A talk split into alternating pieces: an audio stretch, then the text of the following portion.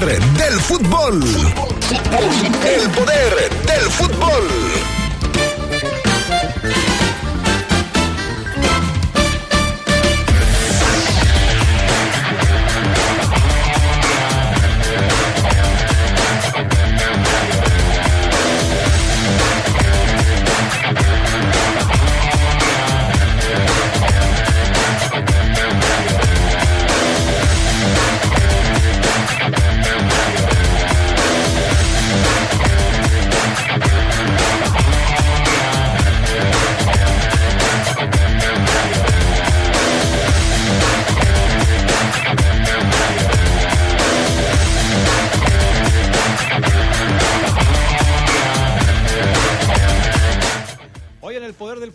Recordaremos el paso de Pelé por la ciudad de León y sus enfrentamientos en este lugar.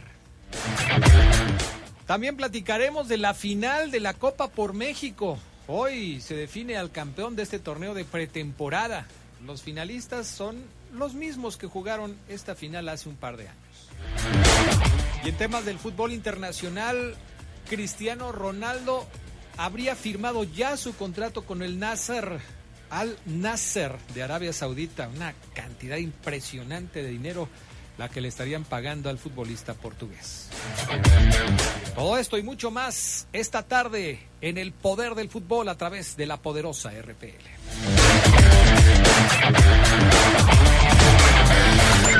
escucha sabrosa, la poderosa.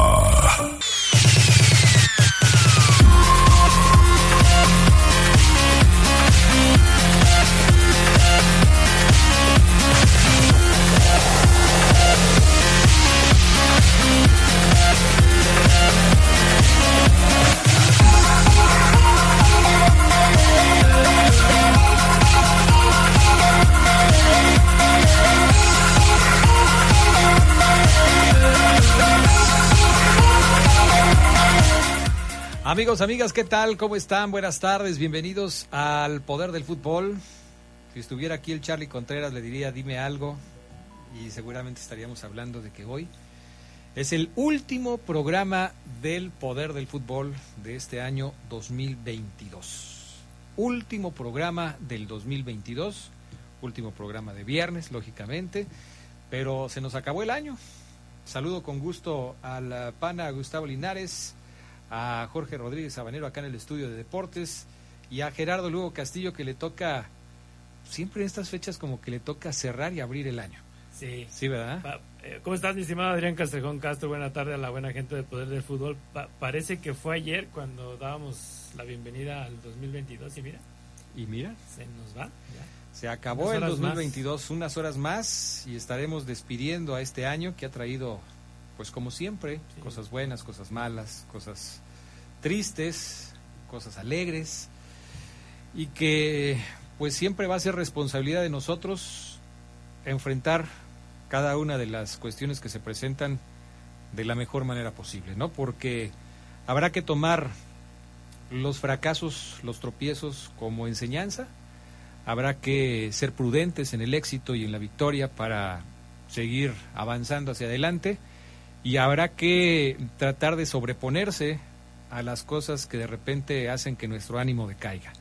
Todo esto forma parte de la vida, Gerardo Lugo, y habrá que enfrentarla de la mejor manera posible. Así es, ¿no? Ya está en cada quien eh, levantar la cosecha de, los frutos que, uno, que, que, cada quien tuvo en el año, también de asumir las consecuencias de, de las decisiones que cada quien toma, pero también pues llega el momento de, otra vez esa bonita oportunidad, yo digo bonita oportunidad de tener un propósitos, ¿no? Para el siguiente año. ¿Tú sí haces una lista de propósitos, Gerardo Lugo? Eh, sí, sí hago una, una, lista de propósitos. Eh, por ejemplo, este año me propuse volver a, correr en una carrera atlética de la ciudad y, sí lo hice. ¿Lo cumpliste? Lo cumplí. Perfecto. Ahí este, sí, sí me aventé mis buenos kilómetros. Espero volver a repetirla. Eh, el propósito que, tengo, aunque se cumpliría en febrero del 2024, pues es terminar la maestría. Perfecto. Bueno, pero, o sea, vas a seguirle dando. eso, es lo bueno. ¿Alguna cosa que te haya quedado pendiente que le hayas puesto en tu lista de propósitos y que digas, chin, esto sí me faltó? No lo conseguí. O sea, me quedé en el intento. No me la vas a creer. A ver. Volver a jugar fútbol. ¿En serio? En serio. Pero en Así- una cancha así, normal. En una cancha normal y, y de manera constante. Ok. Como Esa lo hace no. Sabanerín cada fin de semana. No, ya se retiró. ¿Ya se retiró? ya ¿La se rodilla? La rodilla, sí. Híjole, la Le tronó la rodilla. Sí, Sabanero. pero fíjate que, que sí este, me, me había, me había propuesto eso, de, de volver a estar en un equipo, de, Ujú. de volver a reclamarle a un árbitro. Volver a de- festejar un ándale, gol. eh, Sí, hace, hace ya varios años que no anoto. Creo que la última vez que anoté un gol fue en un amistoso de la Poderosa, eh, que, nos aventamos. eh. Yo también, el pase me lo dio el gatito Rivera, o sea, todavía lo recuerdo ahí en el Leonés. En el Leonés. Imagínate si no. Bueno, pues cada quien. Hay que, hay que- hay que hacer, hay que armarla. Hay que armarla, hay, que que armarla armarla. para ayudar a, ayudar a Gerardo Lugo a que cumpla su propósito Sí, de para el próximo anotar un gol. 2023. Bueno, pues ya cada quien tendrá sus metas, sus objetivos. eh, hay que trabajar, o sea, no se consiguen solos. Sí, claro, claro. Eh, Cualquier cosa que intenten hacer, hay que trabajar por ello. Si quieren concluir una carrera, si quieren concluir una etapa de sus estudios, la secundaria, la preparatoria, una maestría como Sí. Gerardo Lugo, eh, hay que trabajarlo. O sea, no, no es simplemente desearlo y ya, ¿eh? Sí, sí, si algo he aprendido en esta vida, Adrián, amigos del poder del fútbol, es que la, la cama no se tiende sola y la vaca no da leche. Mm, Hay que ordeñar. hay que ordeñar. Sí, hay me que quedé así como que, cama. y entonces, ah, ok, ya, ya, ya. Me asustó Gerardo Lugo, pero bueno, sí, tienes toda la razón. Sí, o sea, la- las la- cosas la, no la se vaca hacen no solas. da leche, hay que ordeñar. Sí, así es. Bueno, pues que tengan un exitoso 2023. Yo eh, siempre voy por el tema de la salud porque me parece Sí, claro. fundamental que todos tengamos salud para poder cumplir esas metas, esos objetivos, esos sueños que se quieren conseguir. Y también para eso hay que trabajar, hay que cuidarse, Sí, claro. hay que tener una alimentación sana, hay que hacer ejercicio, hay que evitar los excesos en todo tipo de cuestiones. Y, y- y eso es trabajar en beneficio de tu salud. Entonces, cuiden su salud. No es fácil tener una buena salud, sobre todo en momentos tan complicados como los que estamos viviendo. Entonces, pues, hagan lo que necesiten hacer para tener una buena salud, que es el tesoro más grande que podemos tener. Así es. Así es que cuídense mucho. Después de este mensaje de fin de año, Hoy- Filosófico. filosófico, profundo, eh, con eh, muchos pensamientos, eh, y de después de desearle a toda la gente del poder del fútbol que le vaya muy bien en este año que va a iniciar, y agradecerles, por supuesto, Claro. que una vez más nos hayan acompañado en este 2023, en este 2022, perdón, pues, eh, pues vámonos, mi estimado Gerardo Lugo, con lo que se trata el programa, con el fútbol. Y estas son las breves del fútbol internacional.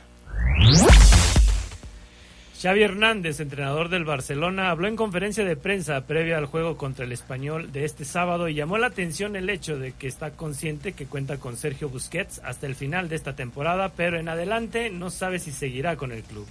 Busquets se quedará con nosotros hasta el final de su contrato en junio. Luego ya veremos, será su decisión, dijo Xavi Hernández.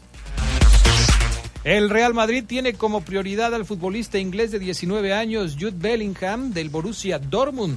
De acuerdo con información de la cadena ESPN, el Real Madrid está dispuesto a pagar 100 millones de euros por los servicios del mediocampista de la selección de Inglaterra.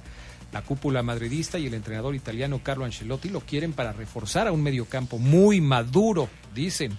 Bellingham es un jugador altamente cotizado en la Premier League. Lo quiere el Liverpool, que lleva mano. También el Manchester City, el Chelsea y el Manchester United buscan hacerse de sus servicios. Javier Aguirre y el Mallorca no tuvieron el mejor regreso en la liga después de que cayeron como visitantes por 2-0 con el Getafe en la jornada 15 de la Primera División de España. Con este resultado, Mallorca se quedó en el lugar 11 de la tabla general con 19 unidades, mientras que el Getafe está en el sitio 14 con 17 puntos. La Federación Rusa de Fútbol ha seleccionado a un grupo de trabajo que estudia la salida de Rusia de la UEFA con el objetivo de ir a la asociación o a la Federación Asiática de Fútbol, la Confederación. Esta decisión, de acuerdo con los medios locales Sport Express y Championat, se debe a que Rusia quiere participar en la lucha por un boleto para el Mundial del 2026 y en Europa no podría hacerlo por el veto que existe tras la guerra contra Ucrania. Cristiano Ronaldo fichó por el Al Nassr FC de Arabia Saudita, donde militará las próximas dos temporadas. Tras un mes de rumores después de que el portugués rompió su relación con el Manchester United inglés durante el Mundial de Qatar, confirmaron fuentes a ESPN. El medio saudí Al Arabiya, uno de los más importantes en árabe y de Medio Oriente, fue el primero en asegurar que el Cristiano Ronaldo, de 37 años, ya firmó oficialmente un contrato de dos años con Al Nazar, información que confirmó ESPN. Estas fueron las breves del fútbol internacional. El propio club no se ha pronunciado al respecto de esta información que ha empezado a circular de manera viral en diferentes lugares, pero ellos no, no han hecho ningún anuncio al respecto. Así es que habrá que esperar para saber si es cierto o no que Cristiano Ronaldo es ya nuevo jugador del Al Nasser FC de Arabia Saudita. Eh, hay que recordar que no solamente se trata de fichaje, del fichaje del jugador, sino que lo quieren utilizar como estandarte para buscar la organización de la Copa del Mundo del 2030. En Arabia Saudita están utilizando esto, lo que llama la atención porque Cristiano Ronaldo iría en contra de su país natal, Portugal, que quiere organizar la Copa del Mundo del 2030 con España y con Ucrania. Entonces, pues la lana. A mí se me hace increíble que Cristiano Ronaldo siga privilegiando el tema del dinero. El ¿eh? dinero, O sea, me parece que el final de la carrera de Cristiano Ronaldo no es lo que todo el mundo esperaba, porque aparentemente él está privilegiando el tema del dinero. A lo mejor se podía quedar en un club de Europa que tuviera aspiraciones de Champions, eh, quizás no le iban a pagar lo mismo. Evidentemente no le iban a pagar lo mismo porque es ya un jugador de 37 años en la parte final de su carrera, pero es Cristiano Ronaldo. Y sin embargo parece que él no quiere sacrificar un solo centavo de lo que le tienen que eh, pagar. Está haciendo todo lo imposible porque todos lo odian, ¿no? Sí, Incluso hasta en Portugal, con lo que pasó en el Mundial sí, y sus caras este, feas que les hizo a los compañeros, pues bueno no creo que les importe mucho que se vaya no, a Arabia Saudita. No lo entiendo, ¿eh? la verdad no lo entiendo. Creo que el señor tiene asegurado su futuro y el de varias generaciones y como que seguir pensando en el dinero como su prioridad en este momento, pues a lo mejor no, no lo entendemos. Pero pues mira, mientras haya quien lo pague, él lo va a ganar. Pues dicen que le van a pagar 200 millones de euros en un contrato de tres años. Es una cantidad impresionante de dinero. O sea, si no hubiera ganado antes nada, nada, o sea, si hoy estuvieras saliendo de la academia de 17 años y te ofrecen un contrato de 200 millones de euros, de todos modos ya tendría resuelta tu vida. No, yo creo que ocho generaciones de la de Cristiano Ronaldo van a tener resuelta la vida. ¿eh? Bueno, con un millón de euros, imagínate 200. En fin. Eh, Gerardo Lugo, eh, siguen las reacciones al respecto del fallecimiento del rey Pelé. Eh, ha habido pues muchas cosas que se están manejando desde los homenajes en su natal Brasil, en donde los monumentos más importantes están ya pues haciendo un homenaje al rey Brasil, al, rey del fútbol, perdón, a Cristiano. Eh, me perdí, perdón. Voy a volver a empezar. estoy, tres, ¿cómo, dice, Mar? Sí, tres, dos. Ok. Los monumentos más importantes de Brasil se han iluminado con los colores de la bandera brasileña, del uniforme de la selección brasileña, para rendir un tributo al eh, más grande futbolista de todos los tiempos. El gobierno brasileño ha decretado un eh, periodo de cinco años de luto nacional por la pérdida de, de, Pelé y pues han empezado a pintar de verde amarela algunos de los monumentos más importantes que están en ese país. O sea, pues es un homenaje, por supuesto, merecido para pues uno de los más grandes futbolistas de todos los tiempos. Para eh, muchos el más grande. Durará tres días el, luto oficial en, en, Brasil y bueno, el Club Santos este, va a exponer el, el féretro en el centro del campo este, para que la gente vaya y le dé el, último adiós, ¿no? Será hasta después, de, entrando el año nuevo, ¿no? Hasta el otro año. Tengo entendido que el martes, ¿no? El martes, Tengo entendido que el martes será ya el sepelio de, sepelio de Pelé.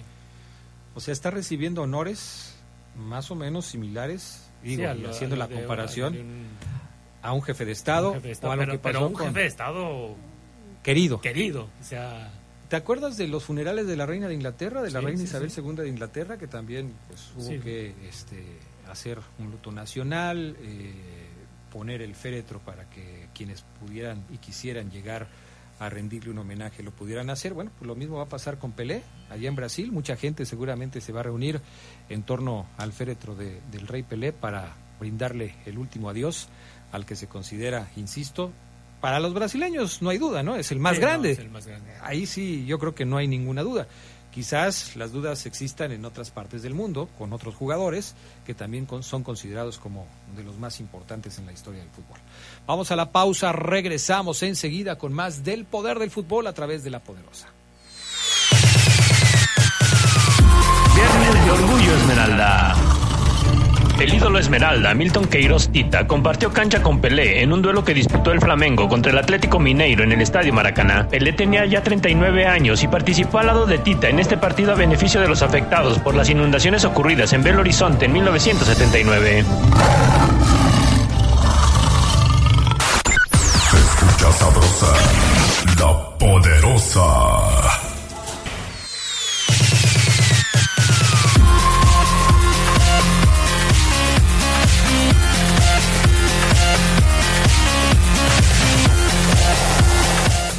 Bueno, ya estamos de regreso con más del poder del fútbol a través de la poderosa RPL. Gracias a la gente que nos manda sus mensajes. 477-718-5931.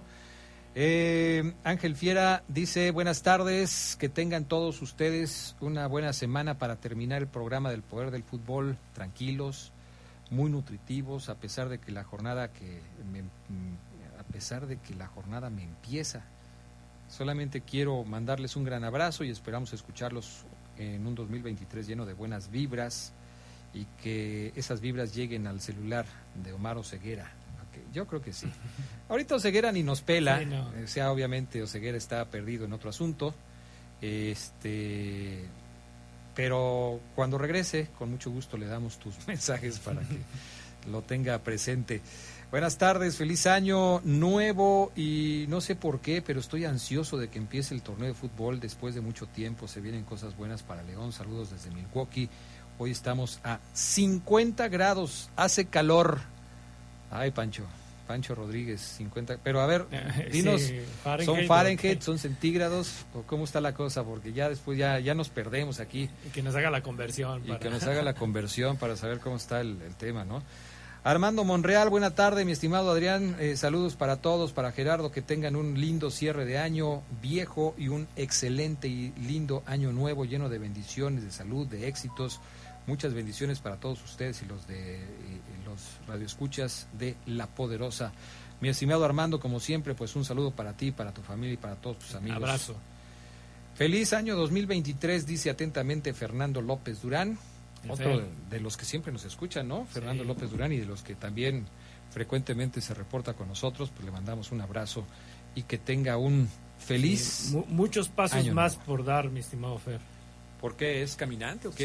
Sí, tiene, tiene una aplicación donde presume los pasos que dio. Ah, sí. Eh, Como tú. Y a veces me pregunta que... ¿Tú cuántos hiciste o qué? yo el... el- cuando No, o sea, te pregunta que Sí, tú cuántos pregunta hiciste. cuántos- O sea, ¿tienen algún reto individual No, ustedes? no, no, o pero qué? bien sería, fíjate, bien. Se lo voy a echar a- al, al buen Fer. Ok. Y, qué bueno, ¿no? Que, que adquirió esta, este hábito de, de contar sus pasos. Bueno, en fin. Vamos con algunos asuntos. Eh, hoy se juega la final de la Copa por México. Eh, también tiene un nombre de una televisora, pero este, como no se pone a mano con nosotros, le decimos Sí. la Copa por México. Que van a jugar Chivas y Cruz Azul. ¿Quién anda mejor de estos dos equipos, Gerardo Lugo? De, a lo- de- de acuerdo a lo que es visto en la que, a pretemporada. lo que yo vi, fíjate, me, me gusta más Chivas. Sí, ¿verdad? Como que está, ¿cómo? No, no sabíamos cómo iba a ser, Paiboneta o No, pa- es como es Paunovic, es Pauno... la Paunovicheta. Creo Se que oye no es así, pero se oye Se ve bien. medio feo, ¿no? ok, creo, creo que se ha- han subido bien los, los jugadores y, y están entendiendo pues este este este modo de, de ser, ¿no? De, de nuevo de las Chivas. Eh, se me hace un, un cuadro que, que, que al menos en estos partidos lo vi lo vi bien ordenadito. ¿Qué tiene Bien como no- Cruz Azul no tiene una novedad muy importante para este torneo, ¿no? No. ¿Qué será? La, la novedad más importante para Cruz Azul de cara al clausura 2023 es que el Potro Gutiérrez ya tuvo tiempo de preparar mejor al equipo, de, de- de fincar su idea futbolística, de conocer mejor a sus jugadores.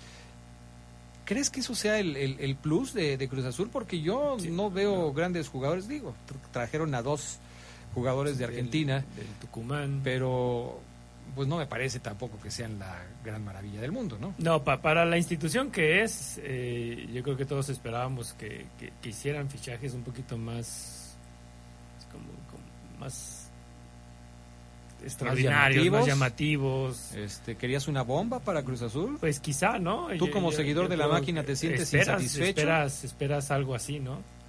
Porque se convirtió quizá Cruz Azul en, en el Chivas de otros años, ¿no? Donde decían que iban a tener al- a los mejores jugadores y salían con cada contratación que... Pero los han tenido y no ha pasado Pues sí, nada no, con no, no ellos. pasó- o sea, pasó nada, ¿qué pasa cuando Cruz Azul rompe el mercado y trae jugadores carísimos y les paga una cantidad de dinero impresionante? No pasa nada. Yo creo que lo, lo más importante que ha pasado con Cruz Azul en estos días es que es la burla que hicieron con lo de Luis Suárez, ¿no? La broma. Caray. Y no fue 28 de Y diciembre. no pero, fue 28 de diciembre. pero de, ahí en más, este, vamos a ver, ¿no? No no deja de ser que con el Potro pues ha sido ese ese equipo que, que lucha y que se queda hasta ahí. Por eso luego los equipos no quieren que se enteren los demás que están haciendo el Sí, intento ¿no? por traer un jugador. Quedan en... Pues sí, quedan en ridículo, Quedan en ¿no? ridículo. O por lo menos quedan mal parados porque pues, el fichaje no se concretó. Bueno, pues vamos a ver qué pasa con Cruz Azul y con Chivas. El partido es hoy a las 8 de la noche, tiempo del centro de México, lo podrán ver por televisión. Y, y yo te quería preguntar al respecto de las declaraciones de Alexis Vega, que hace un par de días estaba Sí. mencionando que pues a él lo habían buscado algunos equipos del extranjero, pero que decidió no firmar un contrato porque con uno de los equipos que estaban eh, buscándolo, porque dijo que pues lo estaban presionando y le decían que tenía que dar resultados en seis meses y que si en seis meses no daba resultado lo iban a regresar cedido a un equipo del fútbol mexicano. ¿Es una decisión correcta si esto fue así? Si, si Alexis Vega le pusieron un, eh, un ultimátum de estos, ¿fue una decisión correcta el de Alexis Vega decir, no, si es así, mejor no voy? ¿O debió rifársela, jugársela e irse con estas condiciones? Yo, yo creo que si Alexis Vega creyera en, en sus capacidades y tanto que se presumió, ¿no? Pues fue el jugador mexicano del cual se habló más de que lo seguían este, las miradas de equipos europeos. Oh, sí, creo que los, los argumentos que dio, la verdad, a mí me hicieron reír, Adrián. O sea, no, no, no era para tanto. Sí, no, o sea, yo, yo creo que a, a veces las oportunidades se te presentan de una, una vez y ya no y ya no vuelve, ¿no? Ahora no dio nombres porque igual si te hubiera dicho, oye, el Manchester me pone de plazo seis meses, el Manchester City, para que dé resultados, pues me voy, ¿no? Al Manchester City, o sea, pero igual, o sea, si no das nombres, si dices que, que dos equipos nada más te buscaron y que uno te puso un ultimátum, pues entonces no eres un jugador de élite como Estás- para irte, ¿no? Estás siendo muy severo, Gerardo. Luego, hoy sí no voy a estar de acuerdo contigo y es, es una pena que a finales de año tengamos que discutir un tema como sí, este, Gerardo. no, Lugo. sí, Adrián, Yo no, yo, yo sí estoy de acuerdo con él, fíjate. Si, así- si así ¿En fueron las condiciones, si así fueron las condiciones, sea cual fuera el club que le puso ese ultimátum. si así fueron las condiciones, sí. Si así, si así como lo platica él. Si así como lo platica él, yo digo que sí. Porque tienes que entender que vas a llegar a un club este que no conoces, o sea, vas a llevar el proceso de adaptación y todo este tipo de cuestiones que se quiera o no, generalmente te pesan. Eh, y creo que ya vas condicionado, vas presionado, o sea, como que en lugar de darle apoyo y decirle, vente, aquí vas a crecer, ya, pero mira, si en seis meses no rindes, te me vas a regresar. Oye, pero ¿no crees que a, a Diego Laines, a Orbelín Pineda, al mismo Cachorro Montes, ¿Les dijeron lo mismo? les dijeron lo mismo? O sea, claro que, o sea, No sé si en seis meses se les dijeron así. Oye, Adrián, aquí nos enojamos, la gente se enoja por esos refuerzos o esos que llegan en, en etiqueta de refuerzo y que, y que dicen, no, es que el proceso de adaptación es de un torneo. Pues es, es, es lo mismo que, que pasa con Alexis Vega, ¿no? Pues por eso López Durán está contigo corriendo y todo eso, porque él dice que cuando eres un crack no necesitas Claro. seis meses para demostrar nada, desde un principio te muestras. Ok, bueno, está bien. Vamos a, a cada quien expresar su punto de vista. A mí sí se me, se, se me hizo muy drástica esta postura de la directiva de, el equipo que lo quiso llevar. nunca dijo cuál era el equipo. Sí, nunca dijo. O sea, finalmente. Que, es a final de cuentas a mí lo que me genera esa duda de, lo que comentó, ¿no? En las redes sociales de, de, Chivas le fue como en feria, ¿eh? Por andar o sea, de conformista para abajo lo, lo tacharon. O sea, quiere ir algo más cómodo. Sí. En donde no le exijan tanto. Ese es, así es como se ve. Así es como se ve. Así es como se ve. Entonces, bajo esas circunstancias, pues quizás tengan razón. Oye, ya regresó Guiñac a los entrenamientos después el golpe que tuvo en la nuca, este golpe que incluso lo obligó a que se revisara más profundamente si no tenía algún eh, problema eh, en el cráneo. Afortunadamente para él y para los Tigres, Guiñac está ya listo de regreso. El delantero francés tuvo este problema que le provocó estar unos días fuera de circulación, en donde tuvo incluso para pues estar en el hospital. Afortunadamente las cosas no pasaron a mayores y pues ya está ahí de regreso. Nos han estado preguntando, Gerardo Lugo, cómo va a arrancar el torneo Clausura 2023, porque de hoy en ocho días ya está listo el arranque de la jornada número uno de la Liga MX. El próximo 6 de enero habrá dos partidos con los que estén arrancando el torneo Clausura 2023. Vamos a darle un repaso ya la próxima semana. Con más calma vamos hablando de cada uno de los partidos y quizás también de los fichajes más importantes que hicieron cada uno de los equipos, pero eh, pues vamos a platicar hoy de los partidos que se van a, presentar en la jornada número uno de la Liga MX y que arrancan con el Necaxa contra San Luis próximo viernes a las 7 de la noche. Ahí está ya el primer, eh, el primer partido que se va a disputar en, el próximo, en la próxima jornada. Mazatlán jugará contra León el viernes a las 9.10 de la noche. El sábado, el América contra los Gallos de Querétaro a las 5 en la cancha del Estadio Azteca. El equipo rojinegro del Atlas se estará enfrentando al Toluca a las 7 con 10 del sábado también. Monterrey jugará a las 9 con 10 contra las Chivas allá en la Sultana del Norte y el domingo están programados tres partidos. Pumas contra Juárez a las 12, Santos contra Tigres a las 19 horas y el equipo de eh, Cholos de Tijuana contra la máquina de Cruz Azul a las 9 con 10 de la noche. Se va a jugar el lunes el Pachuca contra Puebla a las 9 con 10 y es la, la jornada número 1 de la Liga MX justamente arrancando de hoy en ocho días. Se acabó la espera, Gerardo Lugo, regresa el fútbol mexicano. Sí, ya este, se queda a un lado todo lo, sucedido con el Mundial. Eh, viene esta este torneo que ya entra un poquito más a, los tiempos normales, ¿no? De, los torneos de México, no como el pasado, donde se jugaron muy curiosamente la jornada 17 se jugó a media temporada, la 16 intercalada con la 8, ¿no? fue un relajo. Tenías partidos pendientes, luego ya los pagabas. unos ya habían completado el torneo, mientras que otros debían como tres, entonces e, este torneo ya viene un poquito más, más este, normalito. Más normalito, hasta dentro de cuatro años, ¿no?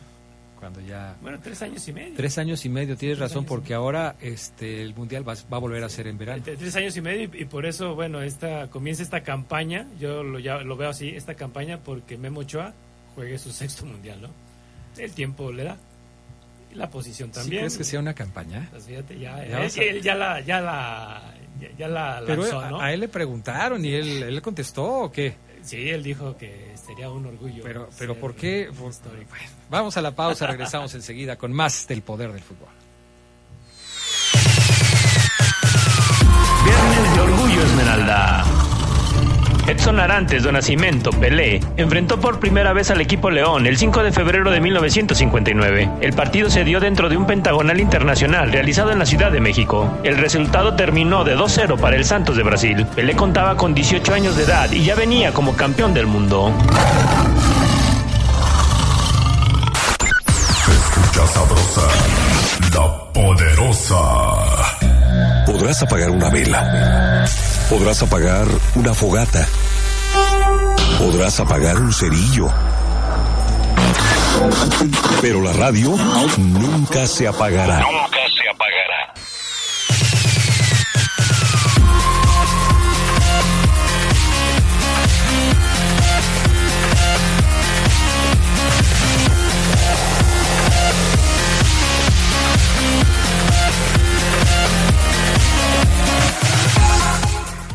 Bueno, pues ya estamos de regreso, amigos, eh, con más del poder del fútbol a través de la poderosa RPL.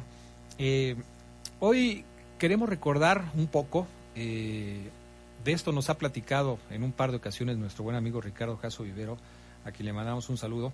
Gerardo Lugo, de las ocasiones en las que el Rey Pelé estuvo por acá en la ciudad, en Leyendas de Poder, lo hemos recordado en un par de ocasiones.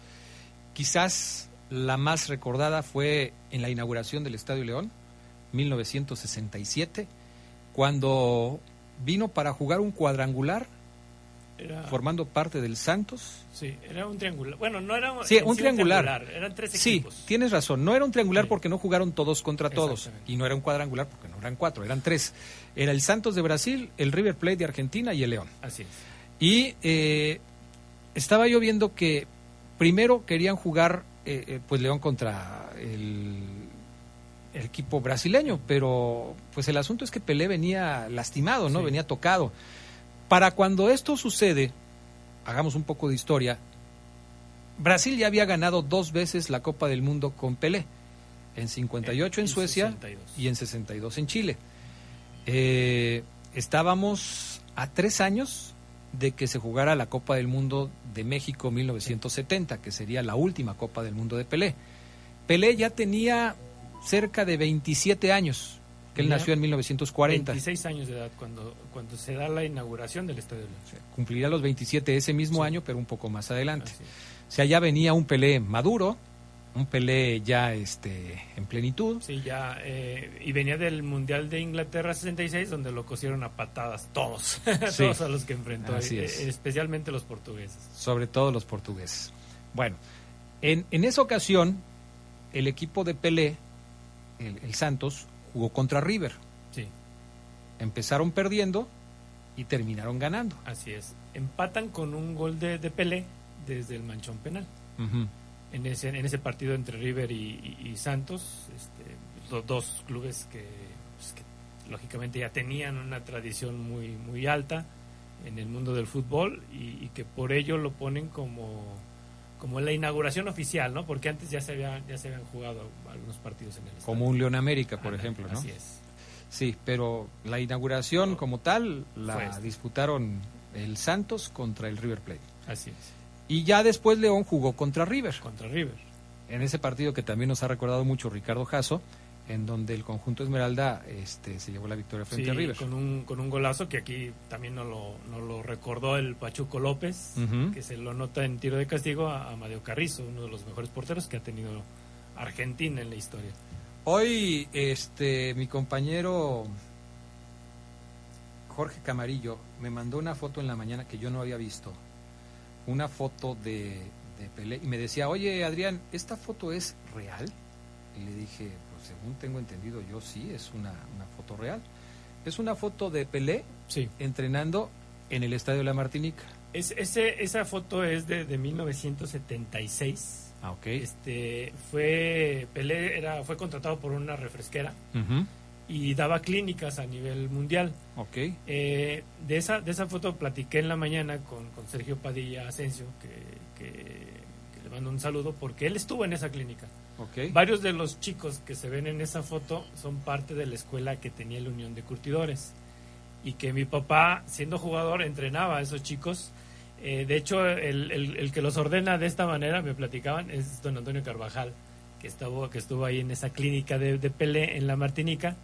Eh, y que sí, efectivamente, sí es, sí es cierto y todavía hay quienes recuerdan, ¿no? Memo, Memo, Memo Alba, que también estuvo en, en la Unión de Curtidores, también fue parte de esa, de esa, de esa clínica. ¿Y sabes también quién? El hermano del contador Aranda Regalado, Fernando Aranda Regalado. Ok, perfecto. Sí, porque me decía Jorge Camarillo, es que aquí, porque yo le decía, bueno, sí vino a León, eh, pero eh, sí es real la foto, pero no sé de qué época. Sí. Eh, decía, es que ya se ve ma- sí, ya, más ya, grande. ya estaba Pelé retirado. Ya estaba Ya Pelé se retirado.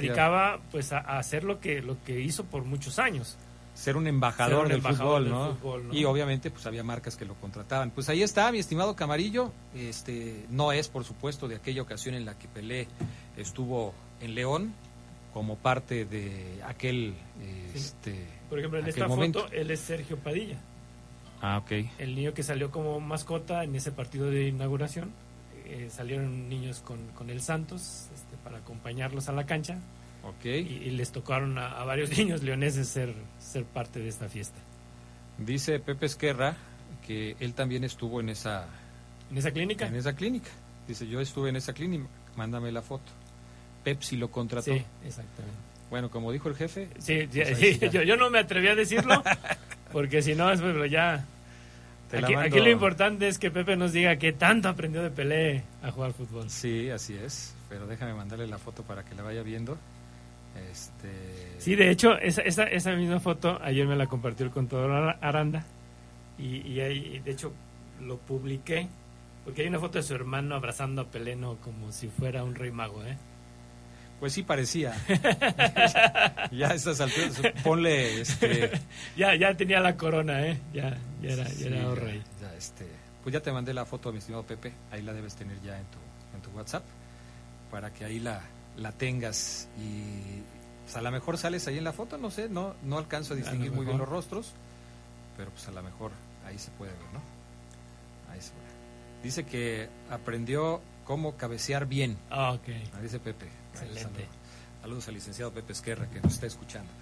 Bueno, pues ahí está. Ah, Aunque, aunque esta, Adrián, no fue la, la, la primera relación que tuvo Pelé con, con algo de, de León, con, Ujú. con- con algo de León. Eh, la primera, incluso es un dato que, que también este, lo, lo tiene Ricardo Jasso Vivero, eh, fue cuando jugó el León en, en un pentagonal internacional en la Ciudad de México. Ok. Pelé, Pelé tenía 18 años, recién había sido campeón del mundo en Suecia. Eh, ese partido que gana Santos este, al, al, al León eh, se juega en la, en la ciudad, en Ciudad Universitaria, en el estadio de Ciudad Universitaria, en estos pentagonales que se hacían y que eran muy comunes eh, cada año y venían equipos de Sudamérica Sí. sobre todo de Argentina y, y de, y de Brasil. Y bueno, en, en- en ese León estaba don Antonio Carvajal, estaba Constantino Perales, Jerónimo Di Florio, eh, el Capiluna, entre, entre otros. Pero sí, fue la primera vez que Pelé eh, tuvo ese contacto con la playera Esmeralda en la historia. Qué caray. Pues ahí está. Es por supuesto bonito tener este tipo de recuerdos eh, de una figura tan grande como lo ha sido el Rey Pelé y que por supuesto este pues haya gente en León que tenga estos Sí. recuerdos tan tan vivos, ¿no? Sí, ¿no? Y, y- y como bueno, también en Leyendas de Poder recordamos con el Pachuco López aquella vez que Brasil enfrentó a León, previo al Mundial de, de México 70, y que el Pachuco nos recordaba que, que en ese partido, bueno, fu- fueron 5-2, ¿no? Eh, ganó Brasil, pero anotarle dos goles a, a la mejor selección que ha tenido Brasil en todos los tiempos, pues ya habla de, de la- de- del- del cuadro que tenía el, el equipo, ¿no? Y, y- y me acuerdo mucho de que el Pachuco López este, sentía todavía la patada que le había dado Gerson, ¿no? Por, por una jugada que le hizo, y que le, le recetó Gerson Eh. una, una patada. En ese partido Brasil gana y Pelé, Pelé convierte un doblete, ¿no? Contra el equipo León. Sí, así es. Bueno, pues ahí está. Son anécdotas, eh, son historias que se cuentan al respecto de gran ídolo que fue este el Rey Pelé. Me dice Pepe Esquerra que comente lo del Capi Luna, pero no sé a qué se refiere. A ver si me puede decir ahorita de qué se trata. Que comente lo del Capi Luna. Bueno, ahorita le pregunto. Bueno, si nos está escuchando, que me diga a qué se refiere. Ahora, Adrián, yo, yo creo que aquí la, la cuestión, y quizá entrando ya más al, al romanticismo, pero el hecho de que en el Estadio León pues hayan estado ya jugadores que son leyenda, como Pelé, como Maradona, como Gerd Müller, como pues, incluso en un Mundial Juvenil como Marco Van Basten, pues eh, es- está como para que el estadio se quede por siempre, ¿no? Sí, así es. Bueno, vamos a ir a la pausa. Enseguida regresamos con más del poder del fútbol a través de la poderosa.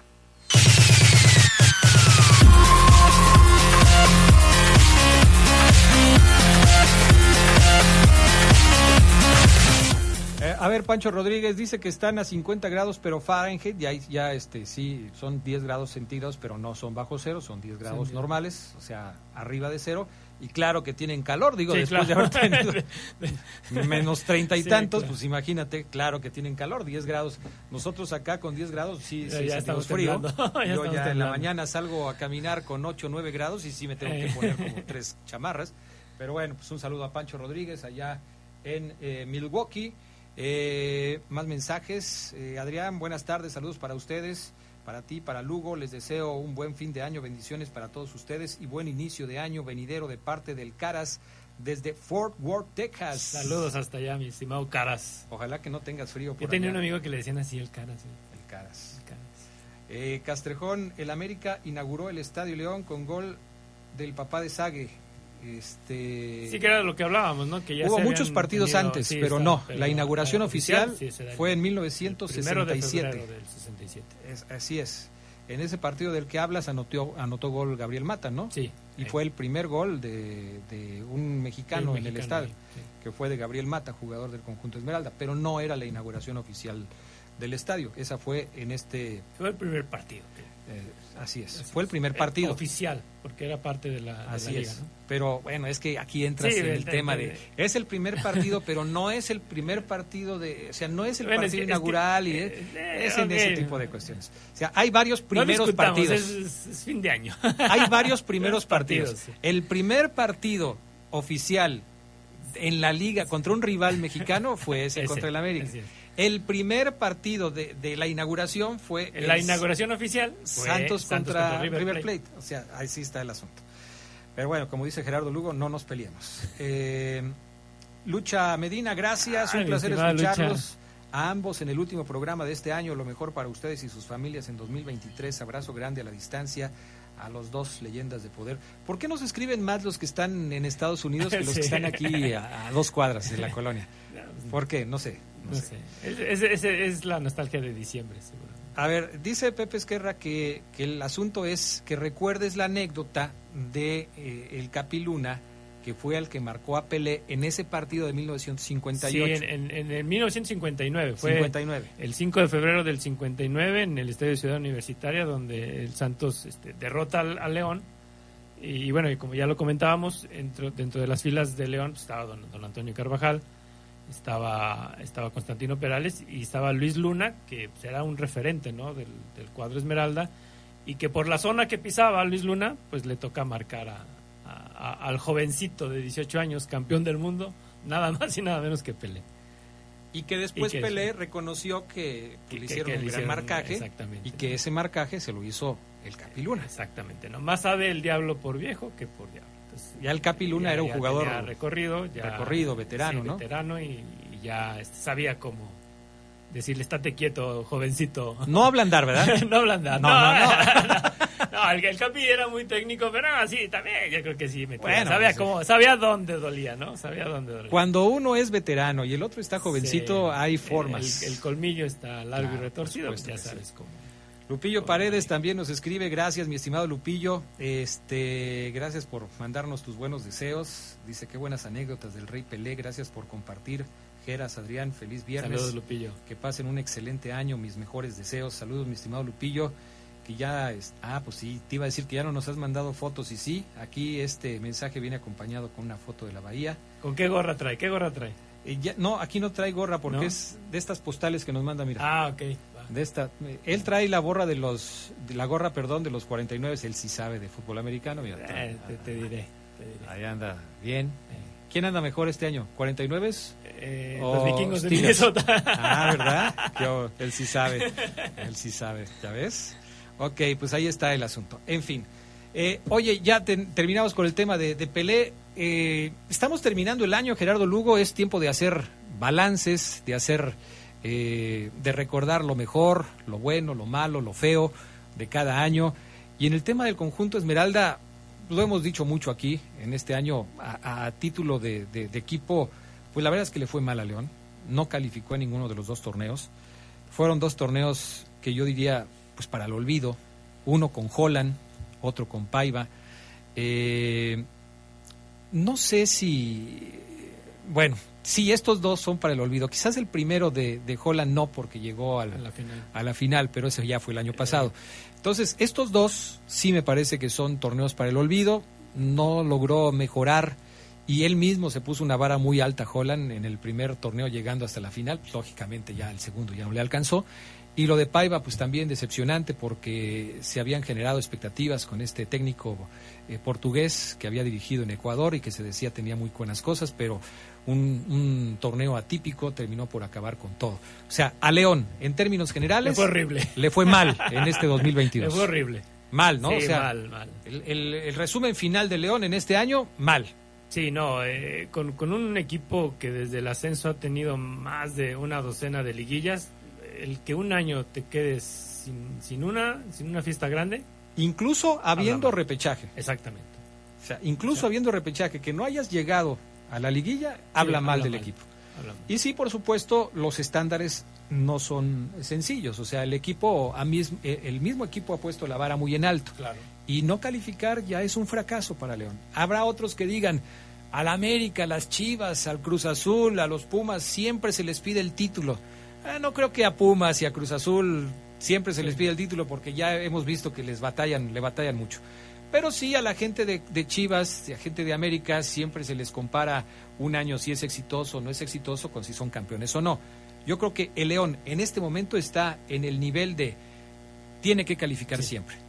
Ya si es campeón o no es campeón, ya veremos. Pero para ser un equipo que esté entre los eh, llamados grandes del fútbol mexicano, tienes que calificar siempre. Sí, no, ocho títulos ya te da como para exigirte, ¿no? Exigirte, claro. exigirte más eh, y, y así como que tener un máximo de al menos una semifinal, ¿no? En un torneo o en dos torneos tan malos como los que tuvo el León, ¿te atreverías a decir quién fue el mejor jugador de León en estos dos torneos? Para mí, sin duda alguna, Rodolfo Cota. Estamos de acuerdo. Ya Rodolfo Cota dio la cara en los dos torneos, en los momentos más difíciles ahí estaba. Sí, tuvo sus errores y, y tuvo quizá errores en, en, goles importantes, pero de eso no le quita que haya sido el mejor. Yo creo que sí eh, enseñó una vergüenza deportiva también este, muy clara eh, en comparación a, a, muchos otros jugadores del, del, del cuadro Esmeralda y creo que eso le valió para estar dentro de la selección mexicana que estuvo en Qatar. Siempre hemos dicho que eh, el, el, puesto de portero es, es, el más ingrato de los que juegan en una cancha de fútbol, porque si te equivocas una vez, eres muy, muy malo, pero si salvas tres o cuatro, es tu obligación hacerlo. Sí, claro. O sea, ahí no, sí. nadie te va a felicitar, o sea, te van a decir que bueno que lo hiciste, para eso te trajimos. Pero si fallas en una, caray, sí. eres el más malo de todos. Y si el León estuvo por momentos en la pelea y vivo, fue gracias a Rodolfo Cota. Definitivamente, Rodolfo Cota. Yo concuerdo contigo, me parece que es un tipo que ha logrado ganarse el cariño de la gente. Hubo muchas críticas en determinados momentos de, del paso de Rodolfo Cota por el León porque se decía que cuando se enfrentaba a Chivas ayudaba a Chivas o se dejaba meter un penal por la gente de Chivas, algo que a mí me parece increíble que se diga, pero bueno, a final de cuentas se dijo. Y sí creo que Rodolfo Cota es sin duda la figura de este 2022 de León, de este León que no logró nada. Sí. También hay que decirlo, o sea, sí, muy buen torneo de Rodolfo Cota, muy, muy buenas actuaciones de Rodolfo Cota, pero no le sirvieron de nada al equipo de los Esmeraldas, lamentablemente. La decepción, Gerardo Lugo. Mira que hablar de, de la decepción en un equipo que no, que no, que no calificó en dos torneos, pues bueno, hablaríamos de varias decepciones, pero quizá me voy con la que a mí significó más, ¿no? Que fue la de Ángel Mena. Uh -huh. Creo que es un jugador con unas características muy especiales y que cuando eh, siempre le vimos esa convicción de ser incisivo, de, de querer llegar a, a, la portería contraria y, y batirla, eh, lo hacía muy bien. Y yo creo que fue un año para Mena que pasó desapercibido. Eh, mucho se le criticó, sobre todo en esta segunda mitad del año, el hecho de, de querer o, o, de, o, de, que la gente pensaba que estaba más puesto en el mundial que, que se estaba que cuidando. Cosa, exactamente, que estaba cuidando, ¿no? Eh, y bueno, para hablar de él, este, que era su primero y quizá el último mundial que, que pudiera estar, pues bueno, hablaba de, de, de, esa parte de llegar bien, eh, cosa que no le vimos en ningún momento. O sea, yo siento que ni, se quedó como el perro de las dos tortas, ¿no? Ni con el León ni con Ecuador. Fíjate que a mí lo que me parece que, que sucedió con Ángel Mena es que eh, no tuvo un buen año. Y aquellos que pensaban que se estaba cuidando para tener un buen mundial, pues creo que se equivocaron, porque lo que sucedió eh, con la selección de Ecuador simplemente reflejó el momento futbolístico por el que está pasando Ángel Mena. Que ojalá cambie en el 2023, porque este 2022 también para él es, es, es un año para el olvido. Y, creo que en gran parte es un año para el olvido para León, porque los principales actores, los principales protagonistas del equipo Esmeralda, como Ángel Mena, entre otros, no funcionaron y si no funcionan las figuras, si no funcionan los jugadores que se tienen que echar al equipo al hombro, pues obviamente no va a funcionar el resto del equipo. Sí, con, Cruz Azul tuvo un momento, un momento muy bueno, después vino abajo y después llegó a lo sublime, ¿no? Cuando se cambió al, cuadro Esmeralda, eh, pues, quedando campeón de goleo, en, algo que él nunca se quiso echar la responsabilidad de ser el goleador del equipo, él decía que no, no estaba para ser el goleador. Y, ahora que ha, ha, dado este bajón, Adrián, pues vamos a ver qué, qué tanto va a poder recuperar ese terreno y otra vez esa jetatura que tuvo sobre, sobre, sobre todo en, la Liga MX, ¿no? Pero se ve difícil para un jugador ya de, la edad de Mena, 34, 35 años, y que se perfila pues ahora sí que a la recta final. Para mí la gran decepción de este, de este año fue el Chapo Montes. para mí eh, el Chapo eh, quedó mucho a deber con el equipo de los Esmeraldas de León. El Chapo pasó por momentos muy complicados porque ha sido eh, pues prácticamente señalado como por el ser el responsable de la crisis que tuvo el equipo de los Esmeraldas. Yo en lo particular no creo que sea así. Me parece que el, Chapo, como muchos jugadores, tienen años buenos, torneos buenos, torneos malos, y creo que al Chapo se le juntó todo, eh, desde una baja futbolística como por supuesto el tema de las lesiones que le aquejaron no es fácil, aunque Oseguera luego me, me, recrimine que diga yo que las lesiones tienen que ver con la edad, pero me parece una cuestión natural, o sea, tú no vas a reaccionar a una lesión cuando tengas 22 años que cuando tengas 36, 37 años, es diferente la recuperación. Creo que el Chapo nunca logró estar en su mejor momento futbolístico y el Chapo como Mena son dos jugadores de los que León dependía muchísimo en la creación de jugadas, en el, en el fútbol ofensivo, eh, en el aspecto anímico, en el aspecto de liderazgo y desafortunadamente fallaron. Creo que el Chapo eh, quedó muy lejos de la expectativa que se había generado con él. No sé también qué tanto tenga que ver aquella mala relación que tuvo con Holland, eh, que, que, desde luego se supo y, y, después se confirmó que no, no había sido buena. con Paiva el Chapo no pesó, no fue considerado un titular indiscutible. Y, así pasó el año para un Chapo Montes que logró ser un jugador eh, pues prácticamente insustituible en torneos anteriores. Y creo que también la, lo que dio el Chapo Montes en este año quedó muy por debajo del espectáculo. Yo lo que le pudiera criticar más a, Luis es el silencio de, Montes, ¿no? su silencio, o sea, quizá no estabas físicamente, pero quizá sí podías influir en, que el equipo se, enderezara ¿no? En, los momentos difíciles. Y creo yo que, esta parte de, quedarse callado, a lo mejor no, no, no le tocaba hablar con, con, los pies y el balón, pero sí quizás ser ese motivador y ese, ese factor de unión en un equipo que se veía descarriado. Sí, pues ahí está. Pues ahí tienen ustedes lo, lo malo, lo bueno, lo bueno Cota, lo malo para Gerardo el caso de Mena, para mí el caso del Chapo Montes. Eh, ¿Habrá que resaltar, resaltar alguna revelación que te haya gustado en este año? Fíjate que, yo creo que cuando hablamos de eso pensamos de primera en, Fidel Ambriz, pero ya este año ya no, no, era tanto revelación porque ya tenía un recorrido Fidel. Yo creo que ya es un jugador al cual se le, tiene, se le tiene que exigir y por lo tanto me quedo con Lucas Di Giorgio. Sí. Me quedo con él. Sorprendió, ¿no? Sorprendió eh, una, una buena cuota de, de goles. Yo creo que cumplió con la expectativa primera ahora sí hay que exigirle, pues lógicamente más, ¿no? Ahora él mismo se puso la vara muy alta, ¿eh? Ahora hay que exigirle más y esperemos que, para bien del cuadro Esmeralda y la afición, pues cumpla con esa expectativa. Gracias a Pablo que nos manda mensaje y dice, los escucho seguido, le voy al Monterrey, pero de todos modos les deseo que tengan un buen año. A ver, leerlo, dice, feliz año nuevo, tengo tiempo escuchándolo, su programa aunque le voy al Monterrey. Saludos y un fuerte abrazo. saludos. también a los de Monterrey les mandamos abrazos, porque es fin de año. Gerardo Lugo, feliz año. Feliz año para, para todos, gracias a, la familia Esquerra por darnos la confianza y el trabajo, y gracias a, todos los que nos escucharon todo este tiempo. Muchas felicidades. Y que sigan escuchando. sigan sobre sí. todo el próximo año. Gracias al Panita, un año más en los controles técnicos del Poder del Fútbol, a Jorge Rodríguez Sabanero.